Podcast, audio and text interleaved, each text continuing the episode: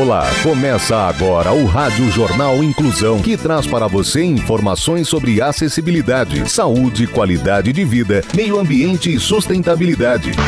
O objetivo é estimular a inclusão social e digital, divulgando matérias atualizadas sobre produtos e serviços que contribuem para a vida de pessoas com deficiência, mobilidade reduzida e da terceira idade. Jornal Inclusão. Olá, hoje é segunda-feira, 9 de outubro de 2023. Eu sou Fernando Negrão Duarte e esse é o Rádio Jornal Inclusão. Hoje é dia do atletismo. Participam dessa edição os repórteres Júlia Saori, Laís Nascimento, Clara Toscano, Mariela Casavecchia e Bárbara Bruno. Vamos para os destaques de hoje. Jornal. Jornal. Inclusão Brasil. Nobel de Medicina 2023 vai para pesquisadores que permitiram criação de vacinas contra a Covid. Projeto que cria salas de silêncio para alunos autistas é aprovado em comissão da Câmara. Saúde. Entenda como a tele-UTI ajudou a salvar a vida de bebê na barriga da mãe. Detalhes com Júlia Saori. Em Cachoeiro de Itapemirim, cidade no interior do Espírito Santo, a maternidade pública recebe pacientes de outras 27 cidades da região e conta com reforço de médicos que estão a mais de 800 quilômetros de distância. No Hospital das Clínicas em São Paulo, graças à teleconferência. Esta colaboração remota permite debater a melhor forma de prestar atendimento, inclusive em casos complexos, como o do recém-nascido Juan, internado na UTI neonatal de Cachoeiro. A mãe de Juan, Alana, foi internada quando a gravidez não tinha nem seis meses, após sofrer uma série de complicações. Após sofrer uma série de complicações, ela teve morte encefálica. Os médicos de Cachoeiro acreditam que isso só foi possível por causa da troca que tiveram com os colegas de São Paulo por meio da tele-UTI. Abre aspas. Porque eles já tinham a experiência com o caso que aconteceu lá. Então, para a gente, foi muito mais fácil contar com uma equipe que já passou por algo parecido do que se a gente precisasse começar do zero. Fecha aspas, destaca a ginecologista e obstetra do Hospital Francisco de Assis, Inara Junqueira Dardengo. Todas as manhãs, a equipe de médico em Cachoeiro se conectam por meio de teleconferência com os especialistas do Hospital das Clínicas em São Paulo. Da sala, na capital paulista, a equipe médica continua com as reuniões diárias com hospitais de 11 estados. As médicas anotam tudo que é discutido e analisam os exames. Saúde. Sentado ou de pé, qual forma de trabalhar é melhor para a saúde? As informações com Laís Nascimento. No dia a dia, muitos de nós passamos a maior parte do tempo sentados. Uma recente revisão de pesquisa sobre o assunto reiterou o impacto negativo de passar longos períodos nessa posição. Pessoas que passam muito tempo sentadas têm maior risco de desenvolver doenças crônicas, como diabetes tipo 2, doenças cardíacas e alguns tipos de câncer, além de terem uma expectativa de vida mais curta. Ficar sentado por muito tempo pode causar desconforto muscular e ósseo, especialmente no pescoço e nas costas. Isso é ainda mais prejudicial à saúde em pessoas que praticam pouco exercício ou que não atingem os níveis recomendados de atividade física. No entanto, ficar em pé e parado por muito tempo também pode ser prejudicial. Longos períodos em pé podem piorar a saúde muscular e óssea, podem causar fadiga muscular, inchaço nas pernas, varizes, bem como dor e desconforto na região da lombar e nas extremidades inferiores. Reduzir ou interromper o tempo sentado ficando em pé ou em movimento pode melhorar a circulação sanguínea, o metabolismo, a saúde cardíaca, a saúde mental e a expectativa de vida. Os benefícios são ainda maiores quando a posição sentada é substituída por caminhadas ou atividades físicas moderadas ou mais intensas. Você está ouvindo o Jornal Inclusão Brasil.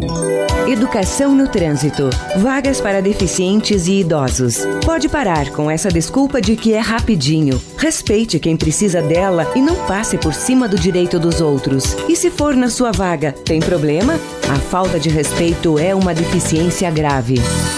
Políticas públicas. Projeto que cria salas de silêncio para alunos autistas é aprovado em comissão da Câmara. Repórter Clara Toscano. Um projeto de lei que prevê a criação de salas de silêncio para alunos autistas e neuroatípicos na educação básica foi aprovado em uma comissão da Câmara dos Deputados. A proposta tramita em caráter conclusivo, ou seja, se for aprovada nas demais comissões, não precisará passar pelo plenário da Câmara e vai direto para o Senado. As salas de silêncio também são conhecidas como salas de descompressão ou desaceleração, nas quais estudantes autistas e neuroatípicos podem aliviar a sobrecarga sensorial, evitando crises emocionais e comportamentos agressivos. Pela proposta dos deputados Jadel Alencar e Clodoaldo Magalhães, as salas deverão ser reservadas, disponibilizar fones redutores de ruído e objetos reguladores como óculos escuros, ter baixo estímulo visual e sonoro, ser localizadas em locais fáceis de acesso e serem sinalizadas de forma clara e visível, preferencialmente na entrada da escola. São considerados neurotípicos estudantes com síndrome de Asperger, transtornos de déficit de atenção, hiperatividade, entre outros. Homenagem. Nobel de Medicina 2023 vai para pesquisadores que permitiram criação de vacinas contra a Covid. Saiba mais com a repórter Mariela Casavecchia. O Prêmio Nobel de Medicina foi concedido nesta segunda-feira aos cientistas Katalin Karikó e o Drew Wiseman por seus estudos que permitiram o desenvolvimento de vacinas eficazes contra a Covid-19. Juntos, eles encontraram uma maneira de modificar o mRNA. Essa tecnologia revolucionária foi descoberta há mais de 15 anos e possibilitou a produção em tempo recorde de vacinas a partir de material sintético. Caricó nasceu na Hungria e se especializou em bioquímica. Ela trabalha na farmacêutica BioNTech e é professora na Universidade da Pensilvânia, nos Estados Unidos. Durante a sua pesquisa, ela enfrentou desafios como o cetismo acadêmico, a despromoção no trabalho e até a ameaça de deportação dos Estados Unidos. Weisman também atua na Universidade da Pensilvânia. Natural dos Estados Unidos, ele estudou imunologia e microbiologia durante a sua formação. Juntos, eles viram que algumas modificações básicas na estrutura do mRNA poderiam deixá-lo menos inflamatório. A descoberta, feita em 1997, foi usada para a criação da vacina contra a Covid-19. História de superação. Ator do interior de São Paulo sai de cena para investir na carreira de roteirista, apaixonado por contar histórias. Quem conta é a repórter Bárbara Bruno. Unindo as raízes do interior com criatividade, o sorocabano Anderson de Almeida Ramos, de 28 anos, mais conhecido pelo nome artístico Anderson Almos, passou a integrar a equipe de roteiristas da 11ª temporada do programa Vai Que Cola neste ano. Além de roteirista, o rapaz, que nasceu em Sorocaba, também é ator e produtor cultural. Aos 18 anos, ele se mudou para o Rio de Janeiro para cursar uma graduação em atuação cênica. Foi quando teve seu primeiro contato com o universo do audiovisual. Assim que se formou, no entanto, Anderson decidiu investir em um sonho antigo: escrever para a televisão. O rapaz começou a estudar roteiro, fazendo cursos com escritores de grandes nomes, incluindo autoras de telenovelas como Thelma Guedes e Duca Rachid. A oportunidade de participar do processo seletivo para roteirista da 11ª temporada do programa surgiu no fim de 2022. A seleção foi realizada em abril e Anderson conta que, cerca de duas semanas depois, já estava reunido com a equipe, pensando em histórias para a nova temporada.